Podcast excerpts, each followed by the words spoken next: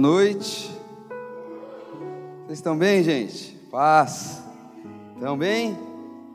Quem estava aqui ontem no encontro de casais? Sim, gente aqui. Gostaram, gente? Que sim, mas ruim. Vocês gostaram mesmo? Foi muito bom. Queridos, eu quero poder hoje é, ministrar uma, uma mensagem, né? É, ainda hoje pela manhã, conversando com o pastor Jordão, a gente estava falando algo para ele, que existem dois tipos de mensagens que a gente pode estar tá transmitindo para a igreja. E o primeiro tipo de mensagem é aquela mensagem que a gente pode chamar do pão de cada dia. É aquela mensagem que, ao vir ao nosso coração, ela vai trazer um ânimo para a nossa alma, ela vai trazer um alimento ali para o nosso espírito, ela vai trazer, quem sabe, um alívio para os pesos que a gente tem carregado na vida, na alma.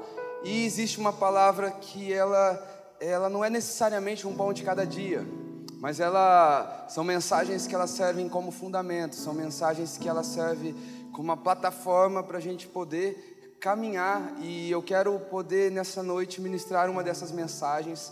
Você que já passou pelo Cultura Origem, né? E para você que não passou ainda e quer saber um pouco mais, Cultura Origem é uma programação que nós temos aqui na casa é, e ela é para quem? Ela é para todos aqueles que estão decididos que querem caminhar aqui com a gente, querem fazer parte da origem, e também por aqueles que estão vindo, mas ainda estão indecisos, porque talvez não conseguiu, no meio das nossas reuniões, é, algumas respostas que são importantes para você. Então, Cultura Origem é um ambiente que está aqui os pastores, está aqui a liderança da casa, e você pode fazer pergunta, a gente vai comunicar para você também a nossa visão, os nossos valores, quais são os nossos sonhos, os nossos projetos. Mas para você que já participou do Cultura Origem, é, um, dos, um dos trechos ali do Cultura Origem a gente fala um pouco da comunhão, como a comunhão ela é algo que, que marca a nossa vida, que marcou a nossa casa, como é, esse amor fraternal, esse amor que ele vem de Deus, mas ele se desdobra, ele esparrama para a vida dos nossos irmãos, o quanto que isso é importante para nós aqui. Muitas pessoas que estão aqui hoje com a gente, elas foram atraídas por esse lugar de amor, elas foram atraídas por esse lugar de comunhão. Né? A gente tem inúmeros testemunhos aqui de pessoas que elas entraram aqui pela primeira vez, elas foram abraçadas, elas foram amadas, e eu quero dizer para você que, que este amor, que esta graça que o Senhor tem derramado sobre nós, não é apenas para te tocar quando você entra aqui, mas é para que depois que você foi tocado, você também é, possa transmitir isso para quem está chegando. É uma responsabilidade nossa. E eu quero falar hoje sobre o quão completo nós nos tornamos com a comunhão. Abra comigo em Salmo 133. É um salmo de Davi, Salmo 133.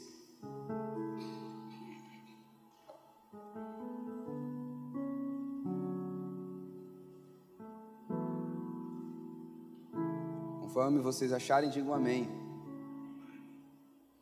Salmo 133, a gente vai ler o capítulo inteiro. Você que não leu Bíblia essa semana, você vai ler um capítulo hoje comigo. Posso ler? Ó, oh, como é bom e agradável viverem unidos os irmãos. É como óleo precioso sobre a cabeça, a qual desce pela barba, a barba de Arão, e desce pela gola de suas vestes. É como o orvalho de Hermon, que desce sobre os, sobre os montes de Sião. Ali o Senhor ordena a sua bênção e vida para sempre. Vamos orar?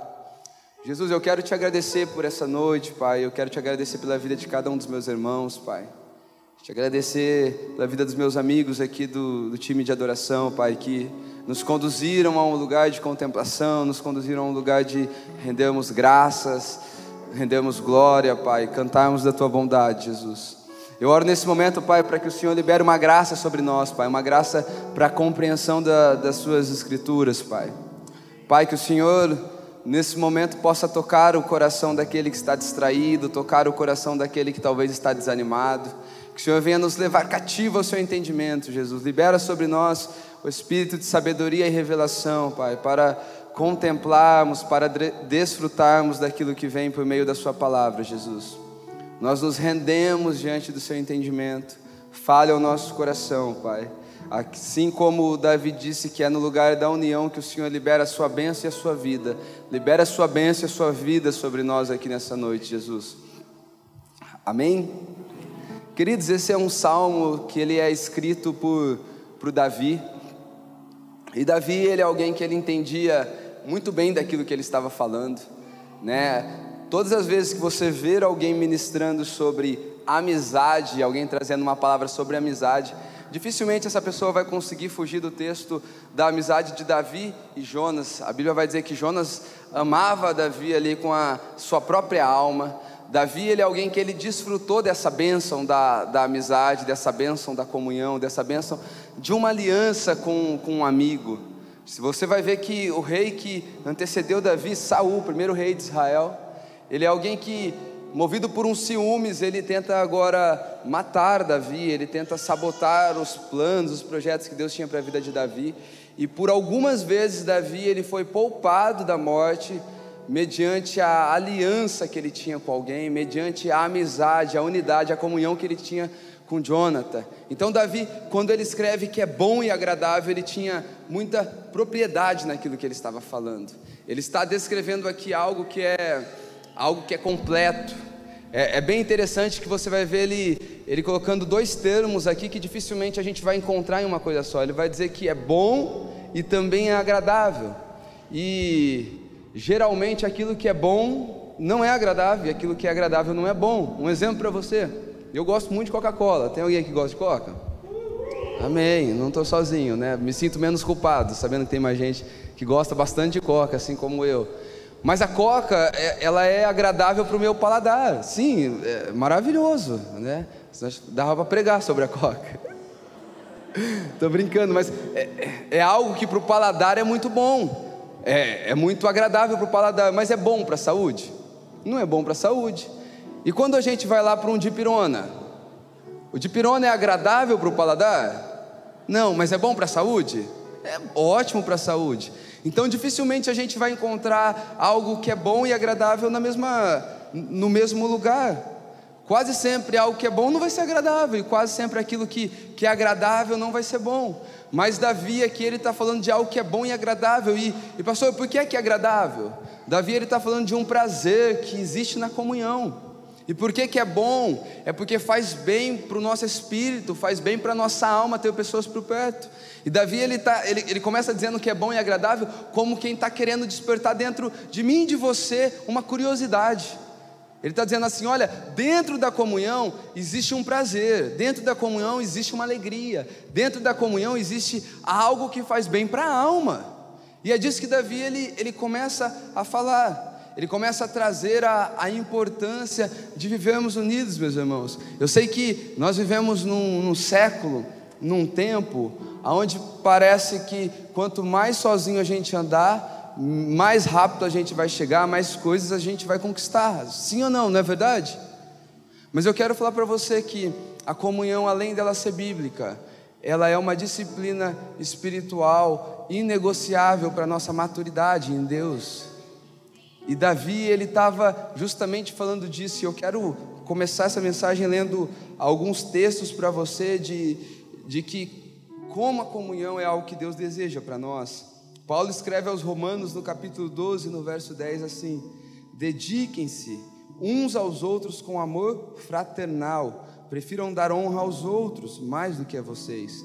1 Pedro 1,22 diz assim: Agora que vocês purificaram a sua vida pela obediência à verdade, visando o amor fraternal e sincero, amem sinceramente uns aos outros de todo o coração. João 13, 34 um novo mandamento dou a vocês: amem-se uns aos outros, como eu vos amei.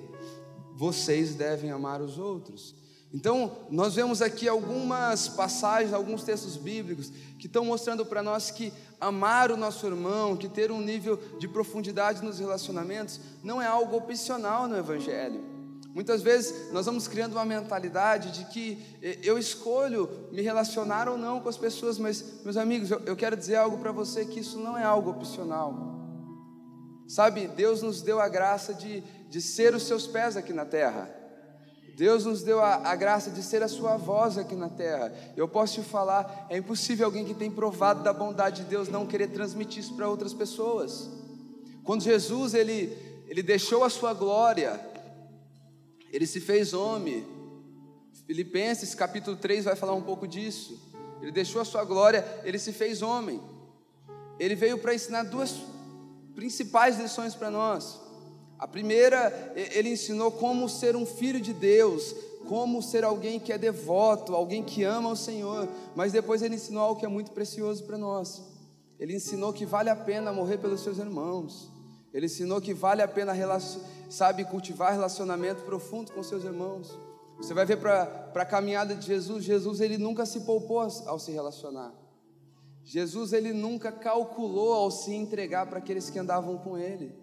Mas Jesus simplesmente ele, ele criou uma rede de relacionamento onde não tinha interesse, mas aonde ele estava disposto a se entregar por aqueles da qual ele andava. Por isso que não tinha problema ter traidor no meio daqueles que andavam com Jesus, porque a decisão já era dele. Então nós precisamos entender que a comunhão, que a unidade, ela é algo de suma importância nas prioridades de Deus. Deus nos chama para esse lugar, e quando Davi vai dizer que é agradável e que é bom, quando você vai para aquilo que é, para a palavra agradável, você vai ver o que, que é agradável, é aquilo que é delicioso, o que, que é agradável, é aquilo que tem poesia, é aquilo que faz bem, é disso que Davi estava falando, ele estava falando assim: olha, é agradável, olha, é, é contemplativo, e ainda hoje pela manhã eu compartilhei algo, muitas vezes nós vamos vivendo a nossa correria, e no meio da nossa correria, a gente vai perdendo significado. Sobre o que, que eu quero falar para você? Sabe, muitas vezes a gente tem algumas amizades, a gente tem pessoas que caminham com a gente, a nossa esposa, nosso esposo, que a gente já não sabe mais o, o que é se dedicar, o que é trazer beleza para essa relação né? É, você vai sair para comer algo com alguém, o que importa é apenas aquele momento que vocês vão falar. A gente precisa aprender a trazer beleza, a gente precisa voltar a sermos pessoas contemplativas, sabe? Isso traz saúde para a gente. Muitas vezes você sai na segunda-feira para ir para o seu trabalho e tudo que você tem é uma angústia, porque você odeia a sua vida, você odeia o seu trabalho e você não consegue mais apreciar, sabe? Chamar aquele amigo que você ama ele e presentear ele com algo, amigo, vamos tomar um café. E você consegue olhar para aquele ambiente, você consegue sentir a brisa ali batendo no seu rosto, aquele vento batendo, você consegue olhar ali para aquele, aquele lugar verde, talvez, você consegue olhar para aquele café e você consegue encontrar beleza, e o Senhor, Ele quer de nós esse caráter contemplativo.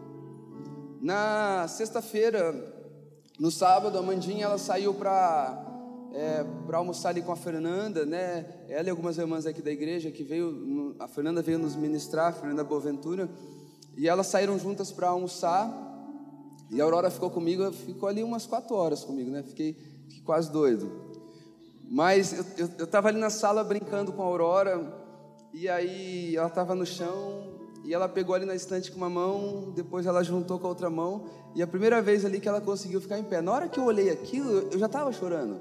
Eu, eu, não pensei, sabe? Porque quase sempre quando a gente vai cair uma lágrima, a gente reflete sobre o que está acontecendo e de repente é assim com você também. E de repente você se emociona, mas foi algo que, que aconteceu. Eu, eu vi beleza. Se eu pudesse registrar aquele momento, depois clicar em algum lugar para reviver aquele momento, certamente eu faria, porque foi algo agradável, foi algo que trouxe beleza ali para mim, foi algo que me fez refletir, foi algo que, se eu pudesse com todo o dinheiro da vida, eu, eu compraria aquele momento, sem dúvida.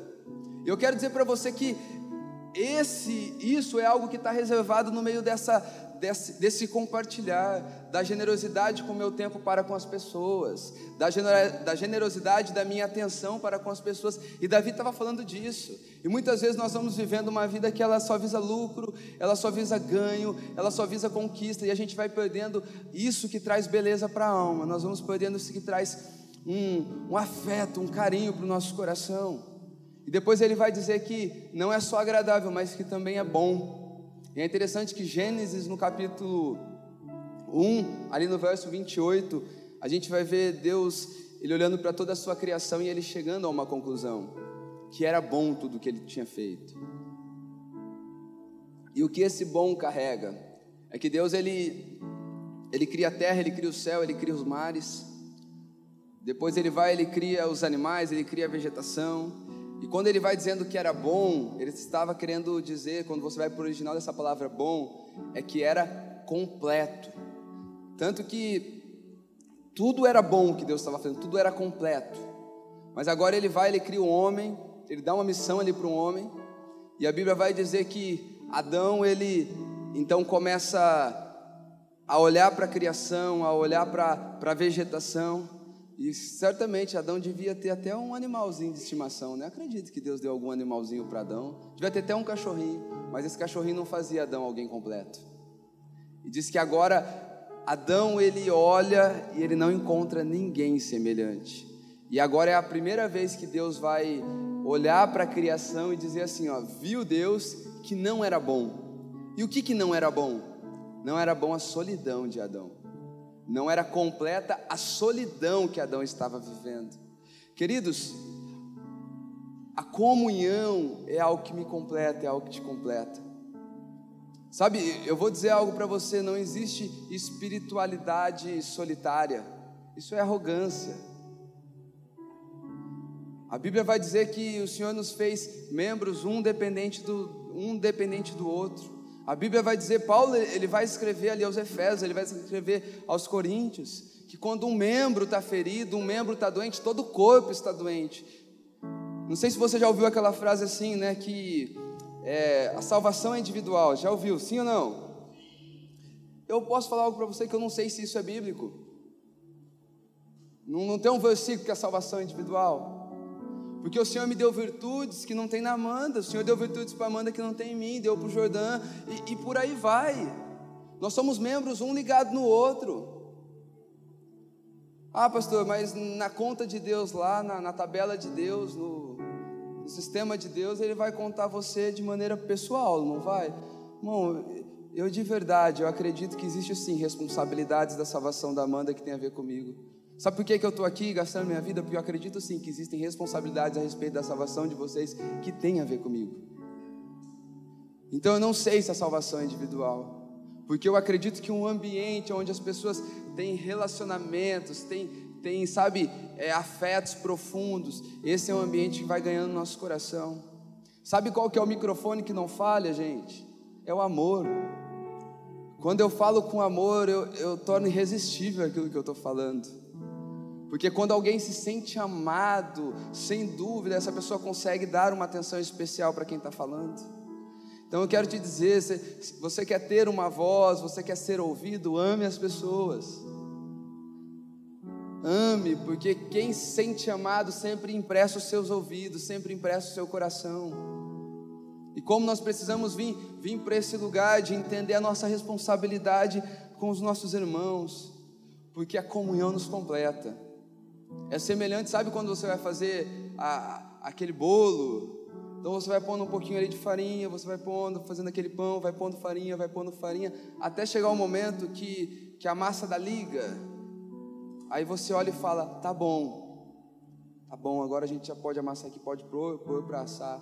A comunhão é isso que vai nos completando, a comunhão é isso que vai, vai nos aperfeiçoando. Então, talvez você por muito tempo tenha tentado viver uma espiritualidade que, que ela parte do seu esforço, sabe? Você precisa ter pessoas perto de você. Você precisa caminhar com pessoas que, que vão te abençoar. Quantos estão comigo? Olha só o que, o que Salomão ele vai escrever em. Abre comigo, Eclesiastes capítulo 4. Eclesiastes capítulo 4.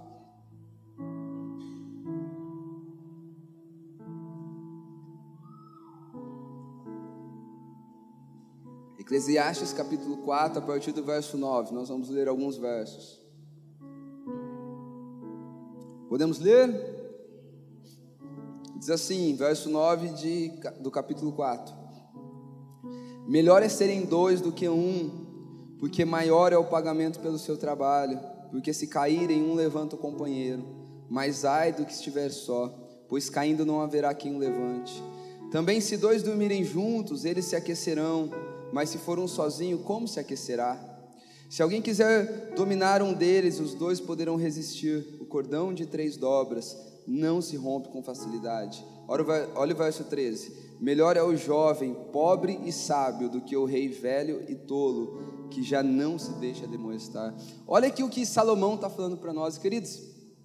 Nós lemos o Salmo de Davi e agora estamos lendo sobre um conselho de Salomão Salomão é alguém que em uma oportunidade de pedir algo para Deus, ele não pediu riqueza, ele não pediu carros, ele não pediu que ele queria ser feliz, né? Porque talvez esse é o esse é o Deus dos nossos dias, né? Eu quero ser feliz. Quem quer ser feliz, gente? Eu quero ser feliz. Mas isso não pode se tornar um Deus a ser adorado na minha vida. Ele não pediu nada disso, ele pediu sabedoria de Deus, e Deus entregou sabedoria para Salomão. E Salomão agora ele começa a falar sobre uma dinâmica, ele começa a usar algumas situações dizendo que melhor é, é serem dois do que um. E como eu disse no começo dessa mensagem, parece que sozinho a gente chega mais rápido. Há uma história que eu gosto muito de Jacó. Jacó ele engana o seu irmão para ganhar a bênção da primogenitura. E quando ele engana o seu irmão, com medo ali de, de morrer, a sua mãe dá um conselho, ele então foge daquela terra, ele vai para a terra do seu tio Labão, e ali ele começa então uma nova vida, e começa trabalhando para o seu tio. Então ali, agora ele ele conquista, ele ganha uma esposa, Deus dá uma família para ele, ele tem filhos, só que agora esse tio, que era também o patrão, começa a enganar ele, começa, não começa a cumprir com o combinado, e ele sente que ele virou refém daquele tio e ele precisa romper com aquilo para viver a sua vida, e ele sente saudade do seu pai, do seu irmão, mas havia um medo no seu coração. Ele havia enganado aquele irmão. E agora ele decide que ele vai voltar para a casa dele. E agora ele fica sabendo que o seu irmão está vindo na sua direção. Então ele manda alguns presentes, ele vai, sabe quando você sabe que você errou com alguém, aí você começa a querer agradar aquela pessoa? Né? Acho que ninguém faz isso, né? Dentro de casamento não tem isso, né? Sabe que você pisou na bola, aí você chega mais devagar, você, você começa a perguntar o que, que é. E Jacó foi fazendo dessa maneira. Mas agora ele encontra com esse irmão, e o encontro foi maravilhoso. Eles se abraçaram, ali houve é, restauração daquele relacionamento. E agora aquele irmão ele fala assim para Jacó, ele fala: Jacó, Vão comigo para a casa do pai, Jacó, vão embora. E Jacó olha para o irmão e fala assim: irmão, se eu andar no passo que você está andando, o meu gado, os meus filhos, eles vão morrer pela jornada. Sabe que Jacó aqui ele entendeu? Irmão, eu comecei a construir a minha vida, eu tenho a minha família, hoje eu tenho pessoas que é, eu respondo por elas e não dá mais para andar do jeito que eu andava antes. Então pode ir na frente, porque o importante não é chegar na frente, o importante é a transformação que vai sendo gerada durante o processo. Vai na frente, eu vou andar no passo de quem está comigo. E queridos, aqui eu vejo muito amor, porque Deus, Jesus, Ele era Deus, e, e se tem um relacionamento que restaura, que cura as pessoas, eu chamo do relacionamento dos iguais, porque Ele era Deus mas ele se fez homem. Ou seja, ele era perfeito, ele era superior, ele era criador. A Bíblia vai dizer que sem ele nada do que foi feito teria sido feito. João capítulo 1 vai dizer isso. Ele era a luz, mas ele se fez homem, porque ele se fez igual a nós. Porque todas as vezes que eu, eu, eu, deixo a minha glória, eu deixo a minha honra, eu deixo a minha reputação para me inclinar, para me tornar igual a alguém, eu abro uma porta para essa pessoa poder subir comigo diante do caminho. Eu, ele se fez o que não era para nos tornar aquilo que ele era, o primogênito, o unigênito agora se torna o primogênito, irmão de muitos.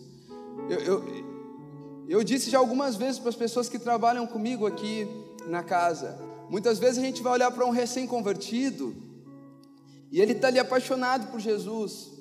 E ele vem dizer para falar para você coisas simples. E a gente precisa ter uma humildade para com essas pessoas. Né? Eu, eu já vivi algumas experiências, já tive líderes assim, que eu ia ali compartilhar algo e ele falava assim para mim: Nossa, eu vivi tal experiência, eu compartilhava. Ah, eu já vivi isso também. Sabe, nós precisamos mostrar, mostrar empolgação. Alguém chega para falar para você a coisa mais simples, mas o coração daquela pessoa está apaixonado por Jesus. Você precisa falar: Uau, cara, que, que coisa incrível, abençoa o meu coração. Nós precisamos desfrutar da experiência da, daqueles que estão chegando. Sabe, a, a pior coisa são os sabichões.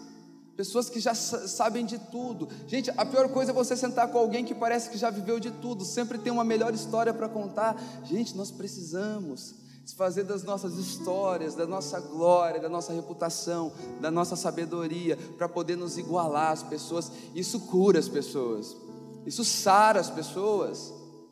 E é disso que Salomão está falando. Ele fala: olha, é melhor serem dois. Mas agora aqui Salomão ele vai falar sobre um grande inimigo da unidade. Ele vai dizer assim: olha, é melhor um jovem pobre e sábio do que um rei tolo que não se deixa demonstrar. E aqui eu consigo ver dois inimigos da unidade. O primeiro, quando ele fala de um de um rei velho, eu não acredito que ele está falando de idade, mas eu acredito que ele está falando, sabe, daqueles que já sabem tudo, aqueles que já viveram tudo. Não, não tem mais nada para aprender, não. Ah, ó, isso aí eu vivi lá atrás. Não, queridos. E quando eu falo que não é de idade, Tiago e a Dorcas estavam aqui pela manhã. Não sei se você teve a, a oportunidade de conhecer os pais do, do Tiago, né? A mãe dele faleceu faz, faz pouco tempo. Mas por muitas vezes eu me peguei constrangido. A gente fazia um apelo aqui para orar. Os dois senhorzinhos que entregaram a sua vida para Jesus, assim, a, a caminhada toda, os dois vinham aqui na frente chorando, querendo oração. Poderiam, na idade, ter uma, uma idade bem maior do que a minha, mas no coração era um coração de um jovem que sabia que precisava de mais. E também já vi jovens que parece que eles estão acreditando que eles estão descobrindo a roda. Parece que, é, sabe o que Salomão vai dizer que não tem nada, nada novo debaixo do céu? Eles acreditam que tem muita coisa nova debaixo do céu e eles estão descobrindo tudo sozinhos, não tem nada a aprender. Então a primeira coisa que nós precisamos aprender é que a gente precisa ter um coração que necessita e depois ele vai falar sobre o rei que não se deixa demonstrar. Queridos, nós precisamos abrir o nosso coração para aprender coisas novas. Nós precisamos abrir o nosso coração para aprender daquilo que as pessoas têm a ensinar. Eu, eu gosto muito do texto que está em 2 Samuel, no capítulo 12, falando do rei Davi. Davi aqui ele vive o momento mais sombrio da sua vida. No capítulo 11, vai dizer que Davi, certo dia, vai, começa dizendo assim o capítulo, o, o capítulo 11: Na época em que os reis iam para a guerra, o rei Davi ficou no seu palácio. E a Bíblia vai dizer que ele acordou tarde, foi ali no, no terraço e viu que não deveria. Irmão, vou falar uma coisa, acredita nisso que eu vou falar. Uma vida preguiçosa é uma vida pronta para o pecado. Uma vida ociosa, sabe, aqui vale aquela máxima: mente vazia, oficina do diabo. E é uma, é uma oficina de alguém que sabe trabalhar, viu? Acredite. E Davi ele acorda tarde, e a Bíblia não vai dizer que ele acordou apenas tarde, vai dizer que ele acordou à tarde, então depois do meio-dia. E ele vai ali para o terraço, ele vê uma mulher se banhando, ele chama ali, as pessoas trabalhavam para ele, ó, vê quem é aquela mulher, ó, ela é filha de fulano de tal, ela é esposa de Urias. Quem é Urias? Urias está na guerra. Então Davi traz essa mulher para sua casa, ele deita com ela, essa mulher estava no seu período fértil, chega a notícia, Davi, ela está grávida. Davi ele vai resolver do seu jeito, traz o marido, vem Urias, ele fala, Urias, você tem sido um soldado tão bom, vai para sua casa ficar com a sua mulher. E aí Urias ele sai da presença do rei, e quando ele sai da presença do rei, o rei acredita que o problema está resolvido, e de repente vem a notícia no outro dia de manhã para Davi: Davi, Urias dormiu na porta do palácio. Davi chama ele e fala: Ô homem, você não está com saudade de sua mulher, não? Fala, rei, como eu poderia? Enquanto está Joás, enquanto está todo, todo o exército, enquanto a arca da aliança está lá, céu aberto, em campo de guerra, como eu poderia ir deitar com a minha mulher? Sabe aqueles tapas na cara que Deus dá, né, gente? Davi, então, ele já ele descobriu a fidelidade de Urias. Ele fala: tá certo, Urias. Então, ó, descansa aí hoje, pode ficar aqui. Diz que os dois lá beberam bastante, festejaram bastante. Amanhã você volta para o campo de guerra e você vai levar uma carta para Joás. E naquela carta que o próprio Urias levou para Joás, Davi dizia assim: Joás, coloque Urias na frente da batalha, e na hora que o exército vier contra, peça para que os valentes ali da frente eles se afastem, para que Urias morra. E assim aconteceu. Urias morreu. O que, que Davi faz? Davi agora ele traz a mulher Betseba para sua casa, grávida, e segue a vida. E aqui entra sobre o porquê que é importante ter pessoas perto de nós. Gente, nós não estamos falando de qualquer pessoa. A única pessoa que carrega, o único escoteiro da Bíblia que carrega o brasão segundo o coração de Deus é Davi. É o único homem que a Bíblia vai dizer assim: ele foi segundo o coração de Deus. Não era um homem que vivia no pecado deliberadamente. Você entende que nós estamos falando de alguém que procurava pureza de coração, mas que em algum momento ele não teve percepção de tudo que ele estava fazendo. E eu provo para você que está faltando percepção. É que agora o capítulo 12 começa dizendo que Deus envia Natan até Davi. E Natan chega com uma, com uma história para Davi. Fala, rei Davi, havia um homem muito rico. E esse homem ele, ele tinha várias cabeças de gado, ele tinha vários cordeiros, e esse homem ele recebe um viajante na sua casa. E nesse vilarejo havia um homem que era muito pobre. E esse homem só tinha uma cordeirinha. E essa cordeirinha, esse homem não estava, é, não estava tratando ela para o abate, para engorda. Mas essa cordeirinha comia da sua comida. Essa cordeirinha dormia com esse homem. E na hora de preparar um jantar, esse homem muito rico para esse viajante, ele matou a cordeirinha desse homem pobre. A Bíblia vai dizer que Davi, cheio de furor, ele diz assim: Tão certo como vive o Senhor, esse homem deve morrer. E agora Natan ele pega um espelho e diz assim para Davi: Olha aqui, Davi, esse homem é você. E naquele momento a Bíblia vai dizer que Davi ele cai num profundo arrependimento. Sabe o que significa Natan? Presente de Deus. Porque é um presente de Deus ter pessoas que vão apontar nossa, sabe o dedo na nossa cara e falar: "Cara, você está errado. Você precisa mudar." É por isso que nós precisamos ter, ter, nós precisamos ter pessoas que vão nos confrontar, meus irmãos. Pessoas que elas têm um compromisso com a verdade com a gente. Eu tenho dito para meus amigos que a minha amizade ela está respaldada numa aliança de arrependimento. Eu e o Jordano nós somos amigos. Mas se algum dia o Jordão já não achar que a nossa amizade é apenas um vínculo emocional, onde eu vou ter que segurar um segredo dele que fere um princípio do Senhor, tá danado. Nossa amizade termina aqui, nossa confiança termina aqui. Ela está pautada em arrependimento. E é por isso que na verdade habita o amor. Você já viu alguma mãe só para ela ter um ambiente agradável com seu filho, ela omitir a verdade do seu filho? Não, porque aonde tem amor, tem verdade. Verdade e amor sempre vão habitar na mesma casa. E muitas vezes nós, porque nós queremos preservar um ambiente bacana, leve com as pessoas, nós estamos poupando aquela pessoa daquilo que ela mais precisa. Porque, meus irmãos, a verdade continua a libertar. Então nós precisamos ter um compromisso com a verdade. Nós precisamos ter ao nosso redor pessoas que vão falar a verdade para nós. Porque pessoas que nos confirmam o tempo todo, muitas vezes, elas não vão ser as pessoas que vão nos levar para um lugar de maturidade. Todas as vezes que alguém tem uma verdade ao seu respeito, por mais que confronte você, essa pessoa está te oferecendo mais um degrau de maturidade. Então é por isso que nós precisamos de pessoas que falem a verdade. Você vai pegar um, uma criança, ela ama ir para casa da avó, né? Mas agora essa criança ela, ela começa a crescer e ela se torna um, um adolescente. E geralmente os avós são mais tradicionais, sim ou não, na maneira de enxergar a vida. E os avós vão falar mesmo. Então, o que essa criança começa a fazer, que agora é um adolescente, ela já não quer mais estar nem com a família nem com os avós. Por quê? Porque eles falam a verdade. Mas, queridos, nós precisamos estar perto dessas pessoas. Por isso que é tão importante a gente estar perto de pessoas que, que não pensam igual a gente. E ouvir a verdade é algo que. Um exemplo para você: sexta-feira eu e a pastora Amanda, a gente estava vindo aqui para a igreja para organizar um encontro de casais. E eu falei algo, falei para ela, falei, amor, você viu como tal pessoa reagiu diante de uma situação? Eu falei para ela, achei muito inadequado, achei muito ruim. E ela olhou para mim e falou assim, amor, acho que você está viajando, tem nada a ver.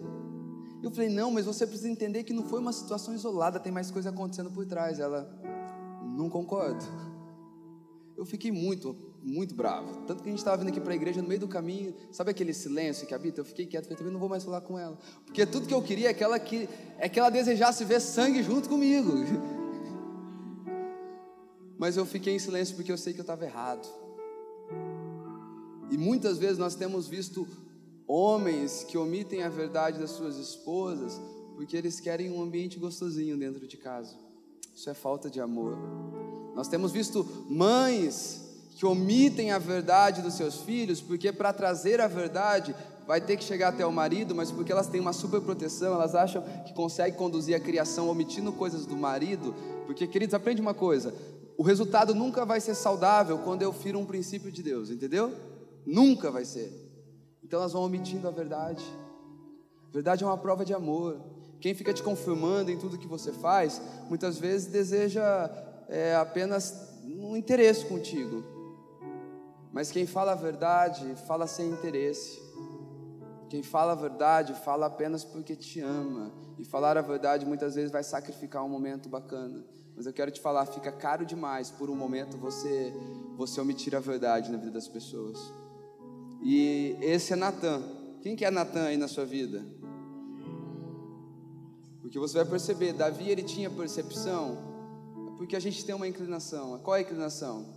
Quando alguém erra do lado de fora, a gente vai querer condenar, vai mesmo, gente, está tá em nós. Errou, principalmente se errou e feriu a gente, a gente vai querer condenar. Mas quando a gente erra, a gente começa a criar algumas, algumas, algumas desculpas, a gente começa a se sabotar. Não, mas eu errei por conta disso. Não, eu acho que não é tão sério. E é por isso que é tão importante uma opinião de quem está do lado de fora para dizer: não, ô Bela, é, é isso, ô Cris, precisa mudar, Cris. E gente, fala a verdade. Não é péssimo quando alguém fala uma verdade que a gente já sabe, mas a gente não quer mudar? Quando alguém fala alguma coisa que não é tão verdade, a gente, ah, não, pastor, tudo bem. Mas, ah, quando é verdade, principalmente quando é dentro do casamento, né? Porque a gente sente uma vergonha e, junto com aquela vergonha, uma raiva, a gente quer mas são essas pessoas que vão nos conduzir para um lugar de maturidade. Estão comigo? Então, pastor, mas ó, eu já não fico mais pecando, eu já estou no lugar de maturidade. Então, eu acho que eu não preciso mais andar tanto com pessoas. E eu quero falar de alguns versículos para você que vão refutar isso. 1 Tessalonicenses 5,11 diz assim: Por isso, exortem-se e edifiquem-se uns aos outros como de fato vocês estão fazendo. Então exortem, gente, edifiquem-se, não poupe a pessoa daquilo que ela precisa. E o autor aos Hebreus vai dizer assim: antes exortai-vos uns aos outros, aí ele vai dizer quando? Todos os dias. E quando eu começo? Durante o tempo que se chama hoje. Aí ele vai dizer: para que? Para que nenhum de vós endureça pelo engano do pecado. Porque quando nós estamos só caminhando com gente que não fala a verdade, o nosso coração ele vai endurecendo. Tem pessoas que têm um coração tão duro, tão duro. Por quê? Porque elas se blindaram de pessoas que falariam a verdade. Então, quando tem alguém ali te cutucando, falando a verdade para você, é uma porta aberta para que Deus entre e faça uma mudança, transforme o nosso coração. Mas isso começa com gente chata perto da gente. Amém? Quem que a gente já chata perto de você? Você precisa ouvir sua mãe, meu irmão. Você precisa ouvir seu esposo. Para você que mora com seus pais, ninguém te conhece mais do que os seus pais, acredite, viu? Ninguém. Cadê os pais para dizer um amém aí? É isso. E para você que é casado, ninguém te conhece mais do que o seu esposo ou a sua esposa. Amém? Então não é porque o pastor Hugo vem aqui, talvez prega uma palavra, e vocês ficam, pô, pastor, foi bênção. Eu não posso me alimentar da opinião de vocês. Eu preciso me dar com a realidade daquilo que a Amanda está dizendo que eu preciso mudar. Eu não posso me alimentar com a opinião de pessoas que estão distantes. Eu preciso me deparar com a, com a necessidade de transformação que as pessoas que estão mais perto de mim estão me apresentando. Vocês conseguem entender? E eu acho que isso já te faz olhar para dentro de você. Porque às vezes profissionalmente a gente está voando, mas a gente está faltando em coisas muito importantes. Eu quero essa mudança. Abra comigo em Atos, no capítulo 9, a gente vai ler alguns versículos.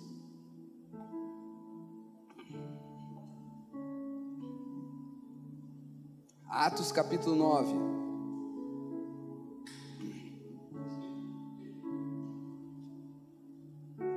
Se em Davi eu falei sobre uma situação de, de pecado, que Deus precisou levantar alguém, aqui eu quero falar de uma outra situação, que não era uma situação de pecado mas era a situação de Deus mostrando o quanto que é necessário andar junto. Atos capítulo 9, a gente vai ler a partir do verso 1. Podemos ler? Amém? Diz assim: Saulo, respirando ainda ameaças e mortes contra os discípulos do Senhor, dirigiu-se ao sumo sacerdote e lhe pediu cartas para a sinagoga de Damasco, a fim de que, caso achasse algum que era do caminho, tanto homens quanto mulheres, os levassem presos para Jerusalém. Enquanto seguia pelo caminho, ao aproximar-se de Damasco, subitamente uma luz do céu brilhou ao seu redor ele caiu por terra e ouviu uma voz que lhe dizia: Saulo, Saulo, por que você me persegue? Ele perguntou: Senhor, quem é você? A resposta foi: Eu sou Jesus a quem você persegue. Mas levante-se e entre na cidade, onde lhe dirão o que você deve fazer.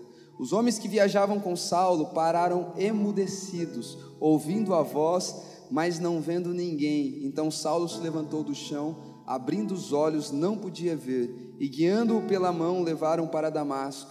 Esteve três dias sem ver, durante os quais nada comeu nem bebeu. Havia em Damasco um discípulo chamado Ananias. O Senhor lhe apareceu numa visão e disse: Ananias, ao que ele respondeu: Eis-me aqui, Senhor. Então o Senhor lhe disse: Levanta-se e vá à rua que se chama Direita, na casa de Judas. Procure um homem de Tarsus de Tarso chamado Saulo, ele está orando e numa visão viu entrar um homem chamado Ananias e impor-lhes as mãos para que recuperasse a vista. Ananias, porém, respondeu: Senhor, de muito tenho ouvido a respeito desse homem, quanto mal tem feito aos seus santos em Jerusalém. E aqui em Damasco ele tem autorização dos principais sacerdotes para prender todos os que invocam o seu nome. Mas o Senhor disse a Ananias: Vá porque este é para mim um instrumento escolhido para levar o meu nome diante dos gentios e reis, bem como diante dos filhos de Israel. Pois eu mesmo vou mostrar a ele o quanto deve sofrer pelo meu nome. Então Ananias foi. Perdão. Então Ananias foi, e entrando na casa, impôs as mãos sobre Saulo, dizendo: Saulo, irmão, o Senhor Jesus que apareceu a você no caminho para cá, me enviou para que você volte a ver e fique cheio do Espírito Santo. Imediatamente caíram dos olhos de Saulo umas coisas parecidas com escama, e ele voltou a ver. A seguir, levantou, foi batizado, e depois de comer, sentiu-se fortalecido. Queridos, aqui está o começo da caminhada de talvez um dos homens mais importantes da Bíblia a nível de informação daquilo que a gente deveria viver como igreja. Saulo, ele é o Saulo que se tornaria Paulo, ele é o autor da maior parte do Novo Testamento. E aqui a gente está tá vendo o um encontro de Saulo com Jesus.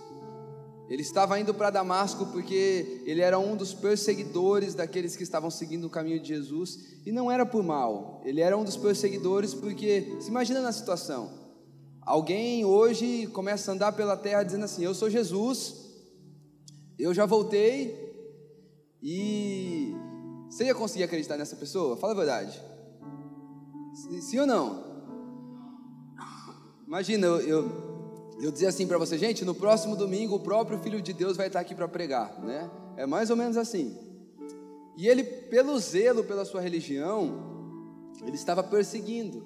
E aqui agora Deus promove um encontro para ele, queridos, e é um encontro como Deus já promoveu para mim e para você.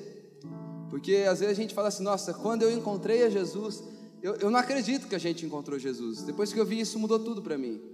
Eu não encontro, como que não foi eu que encontrei Jesus? Porque eu encontro alguém que está perdido. Então não foi eu que encontrei, não era ele que estava perdido, foi ele que me encontrou. Foi Jesus quem nos atraiu. É por isso que eu acredito muito na, na graça de Deus, de maneira que ela é irresistível. Foi Ele quem nos atraiu para esse lugar. Quero dizer para você, você está aqui nessa noite e talvez você pensa que foi por um convite, por um, sei lá, por um motivo isolado. Eu quero te falar, foi Deus quem te atraiu. A graça de Deus, quando Ele se apresenta para nós, ela é irresistível, ela é atrativa. E aqui Deus estava promovendo o encontro de Saulo.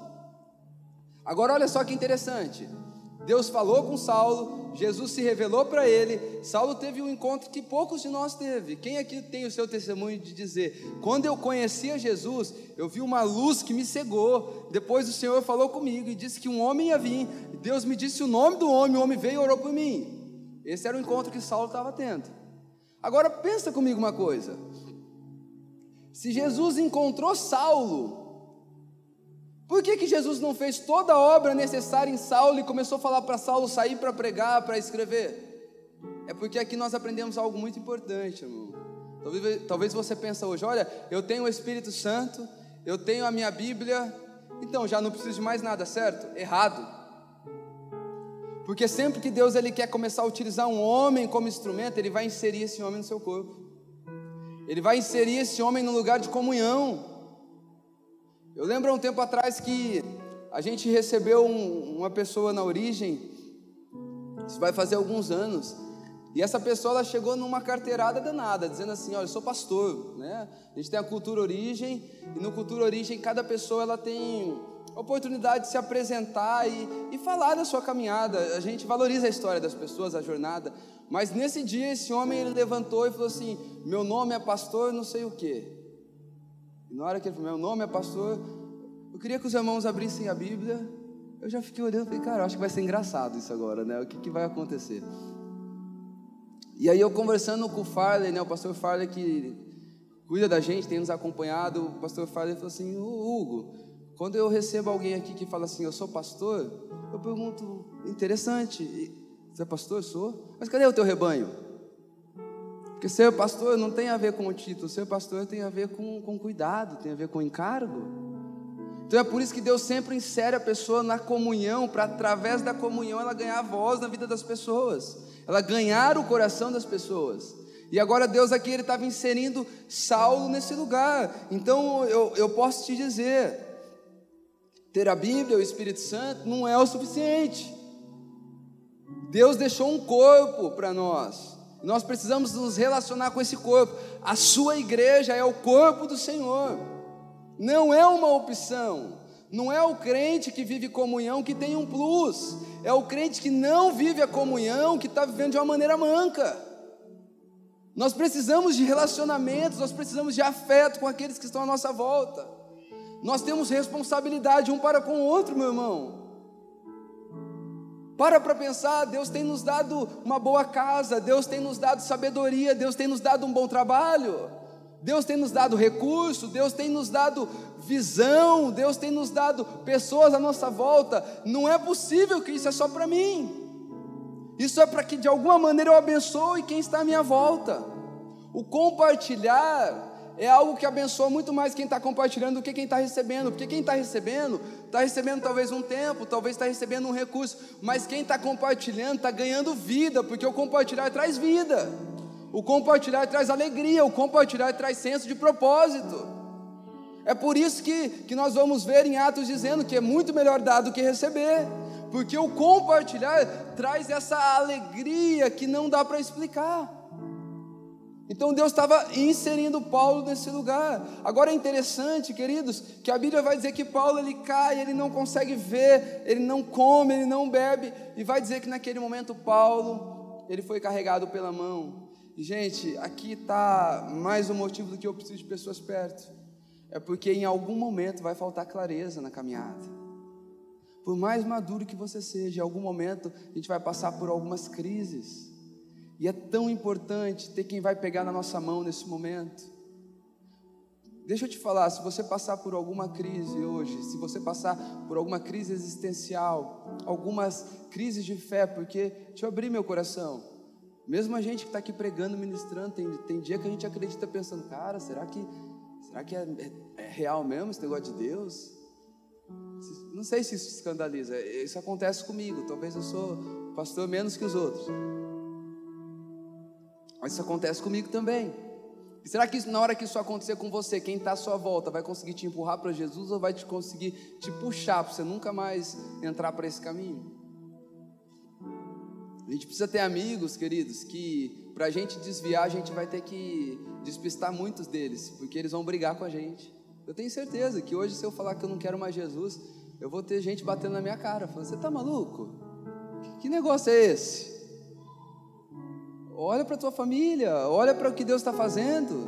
Nós precisamos ser rodeados de pessoas que vão pegar na nossa mão no momento que faltar clareza. E talvez é isso que falta para alguns de nós. Pessoas que vão nos empurrar para Jesus. Pessoas que vão nos levar para mais perto dele. Pessoas que vão nos conduzir pela mão. Eu, tempo atrás, né, alguns anos atrás, eu, eu, eu me lembro que processo ali voltando para Jesus, eu estava ali dos meus 16 para 18 anos.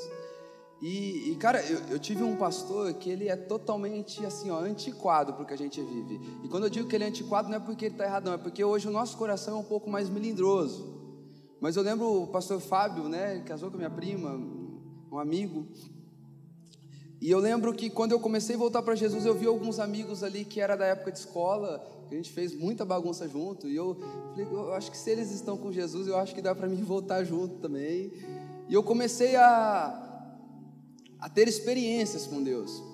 E eu lembro que era uma quarta-feira, final da Libertadores, Corinthians e Boca Juniors, né? E eu como bom corintiano maloqueiro e sofredor.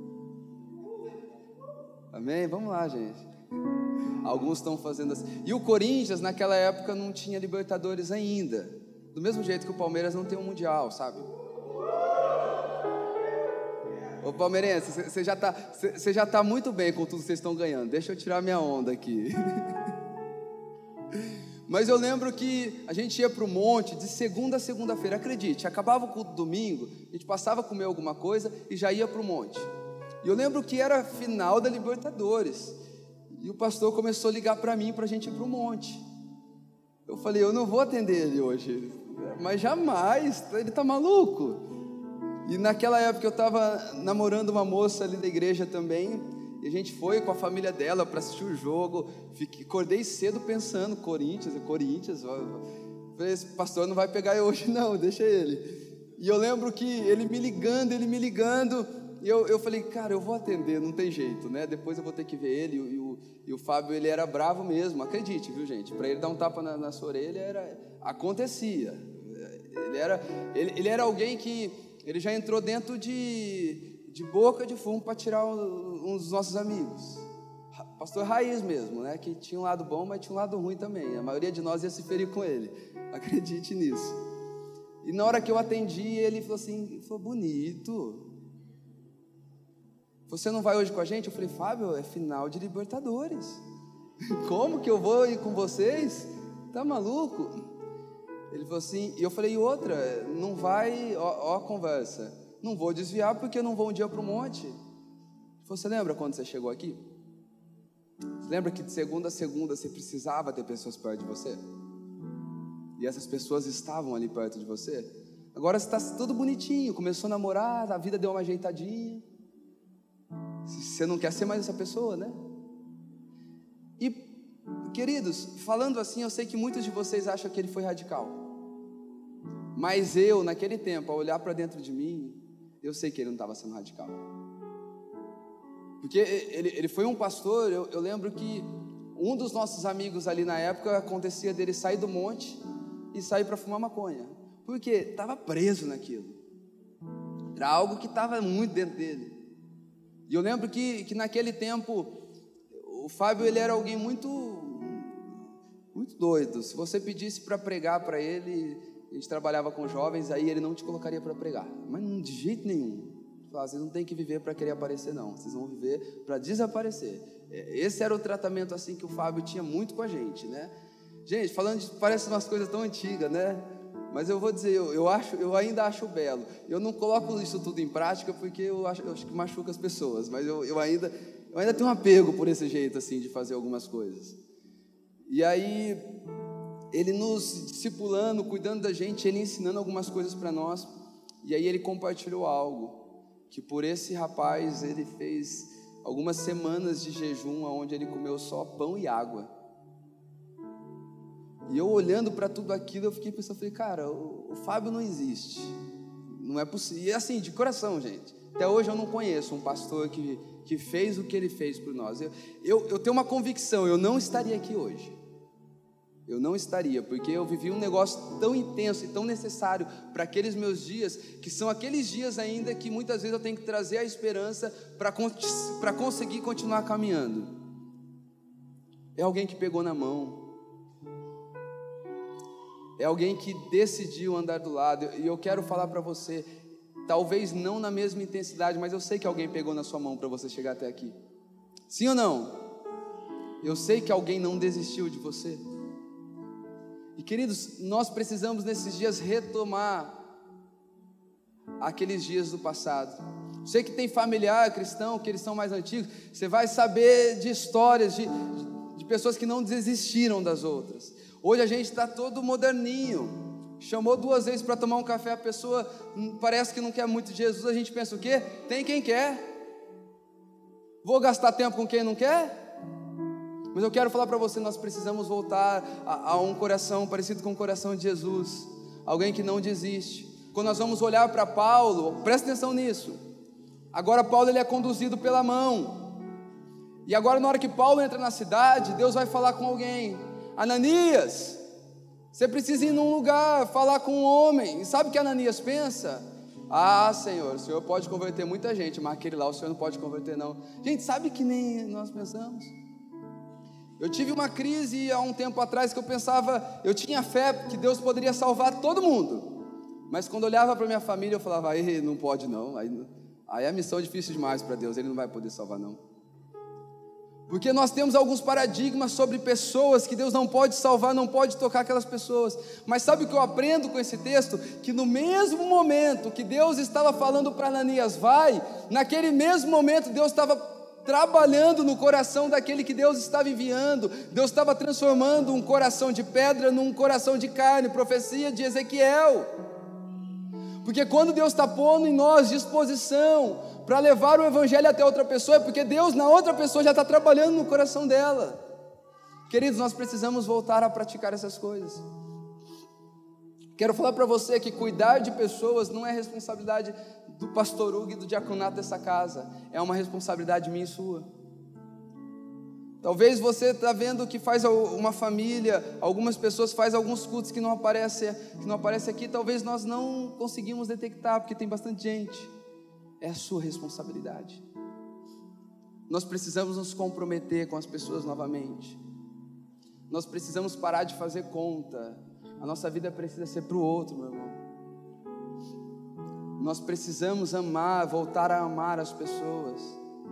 Sabe, eu quero dizer para você que a cultura avança e a cultura que tem avançado é a cultura do eu, é a cultura eu desejo ser feliz, eu preciso conquistar, eu preciso faturar, eu preciso ganhar, mas a cultura do reino continua sendo a mesma.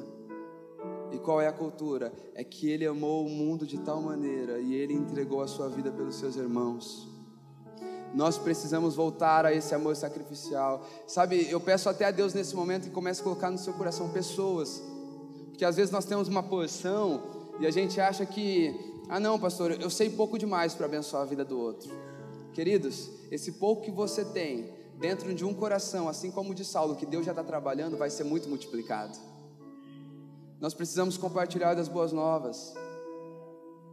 Nós precisamos Cadê os evangelistas dessa casa? Cadê as pessoas que Deus tem chamado para ir para fora, que Deus tem chamado para anunciar desse evangelho? Cadê as pessoas dessa casa que Deus entregou uma palavra dizendo que a sua família seria bênção para outras famílias? Cadê as pessoas dessa casa que Deus te entregou uma palavra que através de você Deus abençoaria outras pessoas? Sabe, eu oro para que Deus volte a restaurar o, a restaurar o amor pelo próximo. Eu oro para que Deus tire de nós todo o egoísmo, para que Deus tire de nós todo o amor, sabe, amor exagerado pelo eu. Nós precisamos quebrar com o eu, nós temos que quebrar com os ídolos do bem-estar, e nós precisamos dedicar a nossa vida para o próximo. Cadê aquelas pessoas que tinham o amor, o, o desejo? de ir fazer um trabalho na rua e trazer alguém da rua para tomar, tomar um banho e jantar na sua casa. Queridos, esse é um coração missional, é um coração que bate no coração de Jesus, não parou. Esse coração não parou. Nós ficamos modernos, nós ficamos mais práticos, mas Jesus continua o mesmo, ele continua sendo aquele Deus que era limpinho, purinho, mas desceu para se lambuzar com a gente. E esse é o chamado para mim e para você. Isso não é para a igreja crescer, porque isso acontece. Vi muita igreja ruim crescer. Isso é para a gente cumprir um propósito, isso é para a gente ter um coração íntegro, isso é para a gente pôr para fora um chamamento, que é ir de fazer discípulos em todas as nações, que é ir de amar as pessoas, amar como? Amar de maneira sacrificial, amar a ponto que isso compromete seu bem-estar, amar a ponto que isso compromete a sua agenda, amar a ponto que isso compromete os seus recursos, mas amai. Deus não está de férias enquanto a gente está vivendo a nossa vida. Deus continua fazendo. E volto a dizer: nós temos a, a dádiva de ser os seus pés, nós temos a dádiva de ser as suas mãos, nós temos a dádiva de ser a sua voz. E Paulo aqui ele está sendo inserido nesse contexto, porque sabe qual é a pior coisa que pode acontecer na vida de uma pessoa? é quando Deus entrega essa pessoa para ela mesma. Final do livro de Juízes, Juízes capítulo 21, no verso 25, vai dizer: E não havia rei naquele tempo, e cada um fazia o que queria. E eu quero ler mais dois textos para você ainda. Romanos 1, 24: Pelos desejos do coração deles, Deus entregou as impurezas. Provérbios 29, verso 15 a vara e a disciplina dão sabedoria, mas a criança entregue a si mesmo, envergonha a sua mãe. Sabe, Saulo, por mais que Deus tinha um projeto, cara, gigante na vida de Saulo. Saulo não teve ninguém no seu tempo igual a ele. Eu quero até te indicar algo. Tem um, um EP que para você ouvir é Pode lá pôr, pôr no, no, seu Spotify, na sua plataforma, coloca assim, Amado Timóteo. Quem que, que é o Eu esqueci quem que canta. Marco Teles. E você vai ver a carta de, de Paulo para Timóteo. Timóteo falando, Paulo falando dos seus sofrimentos. É impossível você não chorar. Eu, quase todo dia que a Amandinha acorda, que eu já estou fazendo alguma coisa em casa, ela pode testemunhar isso para você. Eu estou ali ouvindo amado Timóteo porque eu quero participar dos sofrimentos de Jesus. E Paulo, ele era esse homem, mas mesmo assim, Deus não trilhou para Paulo uma carreira solo. Paulo teve que sentar para aprender, Paulo teve, teve que ser exortado, Paulo teve que andar junto, Paulo teve que, que se dar numa caminhada que ele seria traído. Porque, queridos, você vai ver que quando Ananias toca em Paulo, sabe o que acontece? Cai as escamas. E aqui fala das escamas, que quando a gente quer viver algo muito sozinho, sabe o que é essa escama? É a arrogância, é a prepotência. Ah, pastor, lá em casa está tudo bem. Assim como Josué falou, né? Eu não sei vocês, mas eu e minha casa serviremos ao Senhor. Glória a Deus, meu irmão. Mas eu não acredito que Deus te deu uma família crente demais, para essa família crente demais não tocar outras famílias. Deus ele poderia ter feito da igreja uma empresa, mas ele escolheu fazer uma família. Deus poderia ter comparado a, a ele, ele, poderia não ter comparado que era o cabeça e o corpo, ele poderia ter dito que ele era, não sei, que ele era qualquer outra coisa, mas ele estava mostrando para nós como é necessário a gente andar junto, como é necessário a gente estar perto. Como faz parte de uma espiritualidade saudável esse lugar de comunhão. E eu só estou falando dessa série uns aos outros, porque eu acredito demais nisso. A gente iniciou as nossas essências agora faz na semana passada. E eu estou falando disso porque talvez surja a pergunta. Então, como como que eu faço, pastor, para para viver a comunhão? Queridos, o, Essência é um caminho para você, mas é, é, um caminho também que você pode ir lá. Os Essências são nossos grupos nas casas. Você pode ir lá, tá no meio de todo mundo, mas não está abrindo seu coração. Quero dizer para você, pessoas precisam te tocar profundamente. As pessoas precisam saber qual pergunta fazer para você. Eu tenho pessoas que sabem me perguntar aquilo que precisa. Porque a, a pergunta certa para mim não é se eu estudei. A pergunta certa para mim não é se eu estou me dedicando à igreja. Ah, isso aí eu amo e tenho facilidade. Mas existem perguntas certas para mim. E as pessoas precisam saber qual é a pergunta certa que ela vai tirar de você aquilo que você precisa melhorar. Gente, vulnerabilidade nós precisamos. Nós precisamos de um coração que se confessa. Assim como Paulo, aquele homem temido, ele chega fraquinho, sem comer, sem beber, sem ver. Pessoas precisam dessa vulnerabilidade da nossa parte para poder tocar a nossa vida. Se nós queremos plenamente ser trabalhados por Deus, nós precisamos abrir o nosso coração para as pessoas. Pastor, e se elas me traírem? Provavelmente vai acontecer. Mas e aí, eu não vou, eu não vou sofrer? Vai. Mas o sofrimento ele tem um papel mais importante no nosso processo de parecer com Jesus do que as alegrias. Posso ouvir um amém? Agora, qual que é o problema desses dias? É que nós deixamos de pensar relacionamento funcional e passamos a pensar êxito pessoal.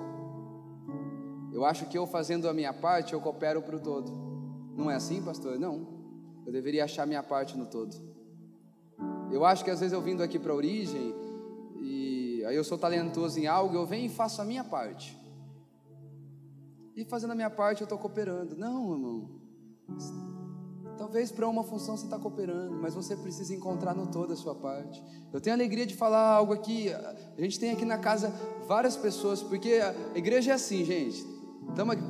Estamos juntos aqui, a gente pode falar dessas coisas, amém?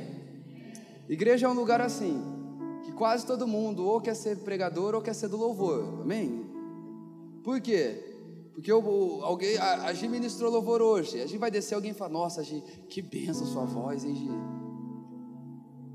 De glória a Deus, que bom, porque elogios, eles fazem parte, a afirmação faz parte, isso nos dá mais motivação para continuar estudando, para continuar buscando, para continuar fazendo aula. Agora, dificilmente você vai passar ali, ó, você não sabe, mas hoje o, o pessoal dos voluntários, hoje eles chegaram aqui na igreja perto das 8 horas, estava tudo sujo no encontro de casais. Eu cheguei aqui, eu, eu olhei ali para Eide, eu olhei para Mandinho, eu olhei para Jaque, eu olhei para o Keitaro. Eles estavam suados logo cedo. Suados. De tanto trabalhar. Aí agora você chega aqui, o, o pessoal já está ali para te recebendo, e está ali o Keitaro de novo. Ogão, não deu certo algo da mídia lá, como é que a gente faz? Ó, oh, já vou ver com tal pessoa. Mas dificilmente alguém vai chegar e falar assim lá Keito, Keito, parabéns.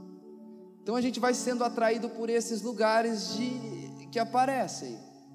Não, eu, eu quero ser do louvor, eu preciso. Não, eu, eu quero pregar, pastor. Como é que eu faço para pregar? E sabe, nós temos aqui na comunidade uma alegria. E não é, não é uma ou outra, não. Algumas pessoas que elas fazem, fazem muito bem a parte do louvor. Mas elas chegaram a mim e falaram assim, pastor, eu eu faço, mas eu, eu quero ficar quietinho na minha, quero servir em outra coisa, porque eu encontrei uma outra necessidade, ou seja, eu não estou pensando que a minha parte coopera para o todo, eu estou encontrando no todo a minha parte, e é disso que nós precisamos. Agora, meus irmãos, eu não estou dizendo que você não pode fazer parte do louvor, amém? Vocês conseguem entender? Eu não estou dizendo que, que você não, não pode ter um chamado do Senhor para ministrar a palavra, mas eu estou dizendo que nós precisamos ter um coração disposto a servir, seja qual for o lugar, seja qual for a hora. Nós precisamos entender que esta é a nossa casa. Porque o Senhor não apenas nos salvou, mas o Senhor nos inseriu numa família, gente. Nós fazemos parte da família de Deus. O salmista vai dizer que o Senhor faz com que o solitário habite em família. O Senhor está nos colocando numa mesa. Eu até quero dizer para os homens aí, ó, Semana que vem a gente vai ter uma reforma. Ah, vamos dar um glória a Deus aí, homens. Teve mulheres que queriam ajudar nessa reforma. Eu falei: não, a gente não pode fazer isso. Para as mulheres vai ficar a faxina do sábado da noite, amém? Não, irmãs, não fala não, glória a Deus. Aí, a Gabi, olha, a Gabi chama mesmo, gente? Bom, vocês sabem, né? A Gabi chama. Mas nós vamos ter uma, uma reforma aqui. Gente vai pintar, provavelmente domingo que vem, né, Fagner? Vai estar tá tudo pintado já isso aqui. Vai estar tá muito bacana. E eu acredito que Deus ele tem que colocar uma alegria no nosso coração da gente poder participar dessas coisas. Da gente poder fazer parte daquilo que está acontecendo. Porque, é, sabe de uma coisa? Os nossos filhos vão crescer juntos, gente. Esse é o lugar, é, provavelmente aqui estão tá as pessoas que vão casar os filhos de vocês. Aqui estão tá as pessoas que, que vão apresentar os filhos de vocês. Aqui estão tá as pessoas que, se um dia, e Deus queira que não, estiver no hospital, as pessoas que vão visitar ah, os familiares, as pessoas lá no hospital. E eu vou falar com muita dor no coração. Mas os filhos de vocês vão casar com a minha filha, entendeu? É uma verdade, com muita dor no coração. Os nossos filhos vão se casar. Então aqui está a nossa casa, aqui está o nosso ambiente. Quando você faz algo aqui, você não faz para o pastor, você está contribuindo com o ambiente que vai abençoar os seus filhos. Você está contribuindo com o ambiente que vai abençoar a sua família. Você está contribuindo com o ambiente que vai abençoar os seus netos. Deixa eu te falar, a origem não é uma igreja de uma família que vai durar uma geração. A origem é uma igreja do Senhor que vai durar as gerações. E são os seus filhos que vão conduzir esse lugar. Não necessariamente os filhos do ou do Jordão, porque se os nossos filhos não quiserem ser pastor, quero saber de vocês achando que eles devem ser pastor, não. Talvez é o seu que vai ser. São os nossos filhos que vão conduzir esse lugar. Então é o nosso lugar e é por isso que nós precisamos investir, ter alegria. É por isso que nós precisamos não pensar em êxito pessoal, nós precisamos pensar em relacionamento funcional. Consegue entender, gente?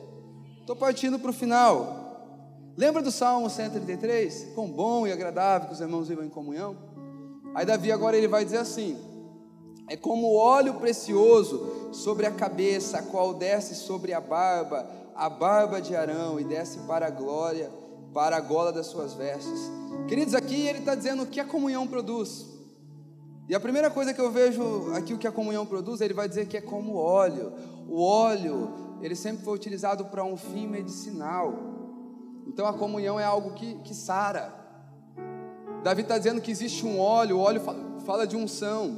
Há uma unção que ela não vem comigo orando no meu carro, no meu, no meu carro, pode ser também. Ela não vem comigo orando no meu quarto é uma unção que ela me toca, ela está no corpo, ela está nas pessoas. Então existe algo de Deus que eu não recebo orando, eu recebo me relacionando. Cara, é muito profundo isso.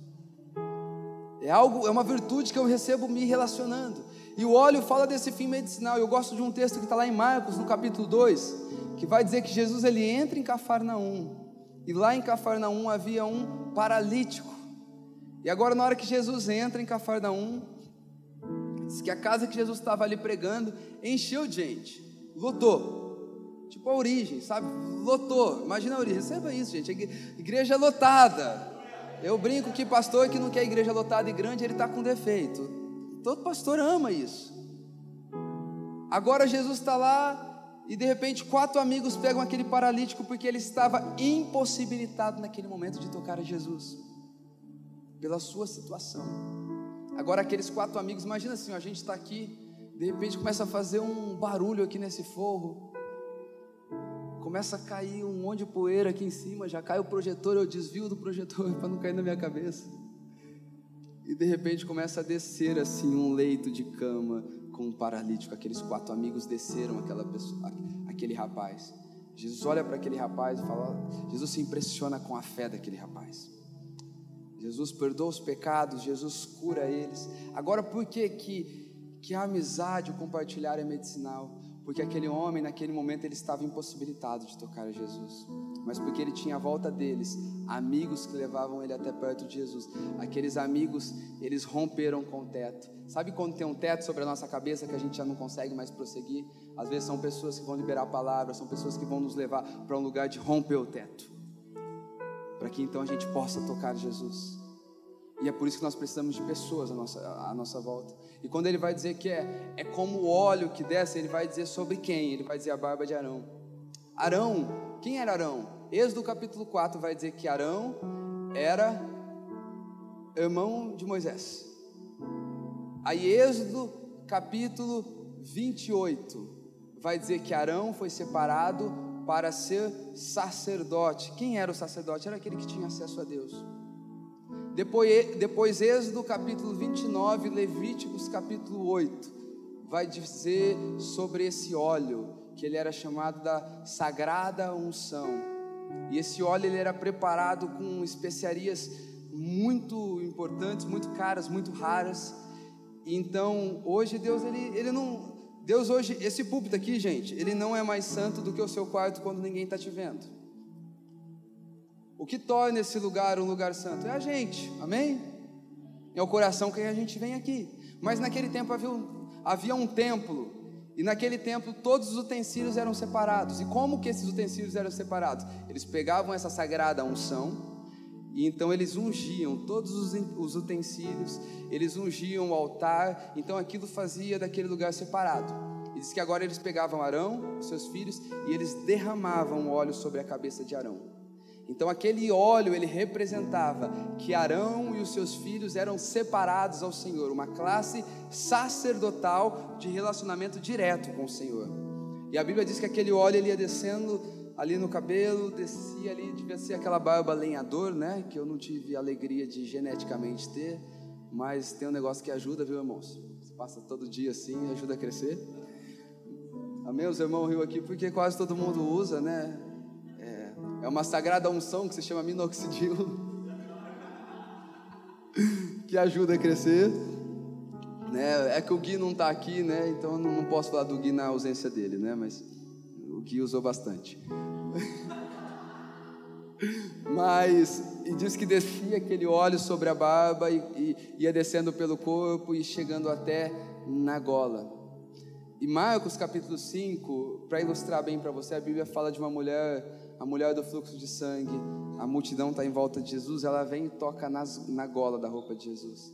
E Jesus ele diz assim: Alguém me tocou, virtude saiu de mim. Jesus não precisou impor as mãos, Jesus não precisou liberar uma palavra. Sabe por quê, queridos? Há uma unção que corre no corpo, que ao me relacionar, Deus começa a transmitir essa unção para mim. Você vai perceber uma coisa aqui na origem: que todos que sobem aqui para pregar, sempre trazem uma palavra madura, uma palavra que toca o seu coração. Isso fala de uma unção que está aqui sobre nós, que Deus tem derramado aqui sobre essa casa, e quem tem se relacionado, quem tem colocado o seu coração, tem desfrutado dessa unção. Quero te falar, existe uma unção de Deus, que ela está liberada sobre o corpo, e quando eu me relaciono com o corpo, ela me toca, e assim como aquela unção, ela representava para o sacerdote separação, capacitação, e cura essa unção que está no corpo, ela começa a me curar, ela começa a me separar, ela começa a me capacitar para aquilo que eu preciso. É disso que Davi estava falando. E depois Davi ele vai usar um outro exemplo, e aqui eu, eu parto para o final dessa mensagem. Ele vai dizer que é como o orvalho de Hermon que desce sobre o Monte Sião. Algumas semanas atrás eu falei do que o Monte Sião representa para nós. Monte Sião ele fala do lugar onde nós nos relacionamos com Deus, porque hoje a gente não precisa subir para o monte. É gostoso, mas não precisa. Deus está em qualquer lugar. Monte Sião, Pedro, 1 Pedro capítulo 2, vai falar do monte do relacionamento para com Deus. Então havia lá em Israel o Monte Sião, mas havia também o Monte Hermão. O Monte Sião é o monte do relacionamento com Deus. E o Monte Sião, a gente poderia dizer que o Monte Sião, o Monte Hermão é o monte da comunhão, né? Talvez poderia ser até o monte irmão, né? Ia ficar talvez mais bonito, né? Mas Deus não quis fazer isso. Dá uma risada comigo, pelo menos, gente. Finge que foi, finge que foi engraçado isso. Mas o Monte Irmão, ele, ele tinha um papel extremamente fundamental. O Monte Irmão, ele tinha uma altura de aproximadamente 2.400, 2.500. Não chegava a 3.000 metros, mas era um monte bem mais alto que os montes de Sião. E o que acontecia? O pico desse Monte Irmão ele congelava por ser muito alto. E aí, no seu processo de degelo, a água ia descendo sobre o monte, formavam ali rios. E era com essa água que descia do Monte Hermão que ele tocava e regava o Monte Sião. Agora, preste atenção nisso. Olha o que Davi está dizendo para nós, que é como o orvalho do Monte Hermon.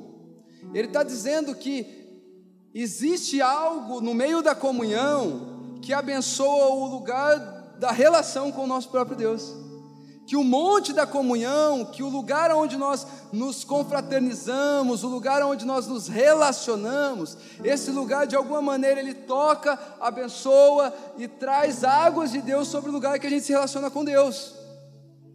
Queridos, muitas vezes eu fui resgatado no sentido alegórico da palavra, porque pessoas perto de mim me trouxeram algo puro, algo algo fresco de Deus. Eu quero dizer para você mais uma vez: não há carreira solo no Senhor. Nós precisamos andar junto com pessoas. Nós precisamos ter pessoas perto de nós